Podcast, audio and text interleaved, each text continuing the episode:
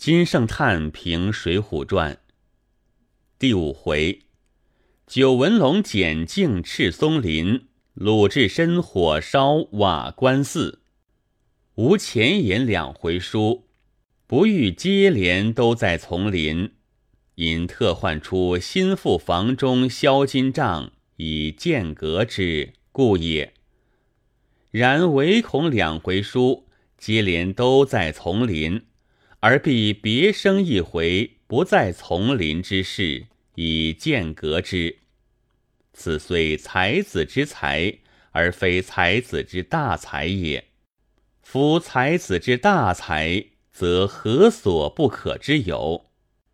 前一回在丛林，后一回何妨又在丛林？不宁为是而已。前后二回都在丛林。何妨中间再生一回，复在丛林。夫两回书不遇接连，都在丛林者，才子教天下后世以避之之法也。若两回书接连都在丛林，而中间反又加倍写一丛林者，才子教天下后世以犯之之法也。虽然，必可能也，犯不可能也。夫是以才子之名，毕竟独归奈安也。吾读瓦官一篇，不生浩然而叹：呜呼！世界之事亦犹是矣。奈安忽然而写瓦官，千载之人读之。莫不尽见有瓦官也。奈安忽然而写瓦官被烧，千载之人读之，有莫不尽见瓦官被烧也。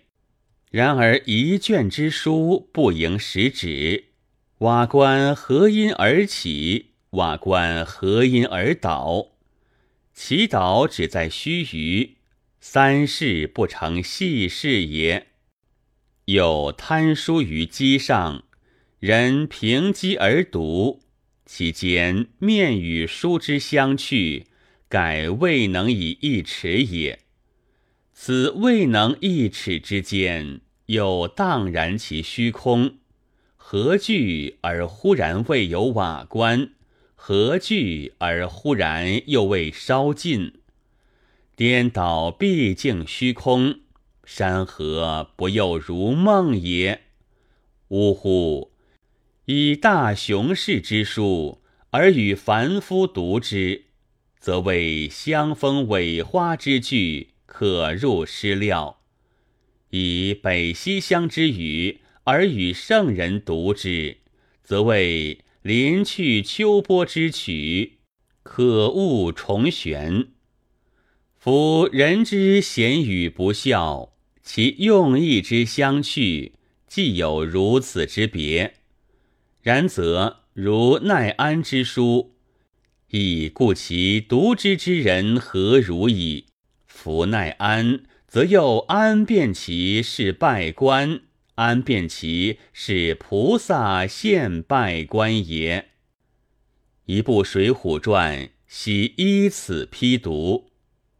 通篇只是鲁达继承图也，乃忽然飞来使尽，忽然飞去使尽者，非此鲁达于瓦官寺中真了不得，而必借助于大郎也。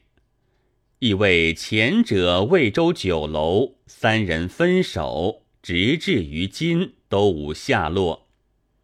昨在桃花山上。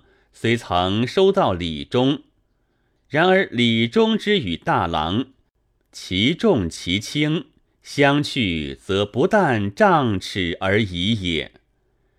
乃今礼中凡已讨得着实，而大郎犹自落在天涯，然则茫茫大宋，斯人安在者乎？况于过此以往。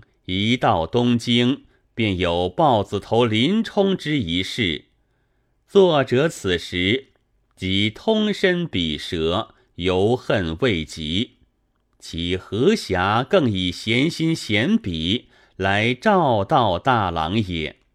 不得已，因向瓦官寺前穿插过去。呜呼！谁为作史为义士也？真长老云：便打坏三世佛，老僧亦只得罢休。善哉大德，真可谓。通达罪福相，遍照于十方也。若清长老则云：亲损菜园，得他压服。嗟乎！以菜园为庄产，以众生为怨家，如此人亦复匡土领众，俨然称师，殊可怪也。夫三世佛之与菜园，则有见矣；三世佛犹罢休，则无所不罢休可知也。菜园犹不罢休，然则如清长老者，又可损其毫毛乎哉？作者于此三至一焉，以真入五台，以清占东京。亦盖谓一是清凉法师，一是闹热光棍也。此篇处处定要写到急杀处，然后生出路来，又一奇观。此回突然转出不完句法，乃从古未有之奇事。如智深跟邱小乙进去。和尚吃了一惊，即道：“师兄，请坐，听小僧说。此事一句也。”却因智深睁着眼，在一边加道：“你说，你说。”于是遂将“听小僧”三字隔在上文，“说”字隔在下文，一也。智深再回香积寺来，见几个老和尚。正在那里，怎么？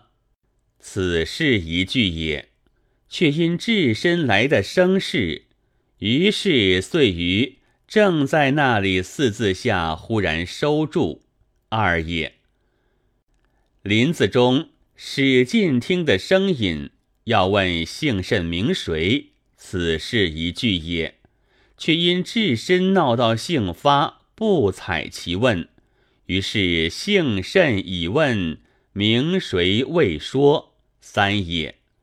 凡三句不完，却又是三样文情，而总之只为描写置身性急。此虽史迁，未有此妙矣。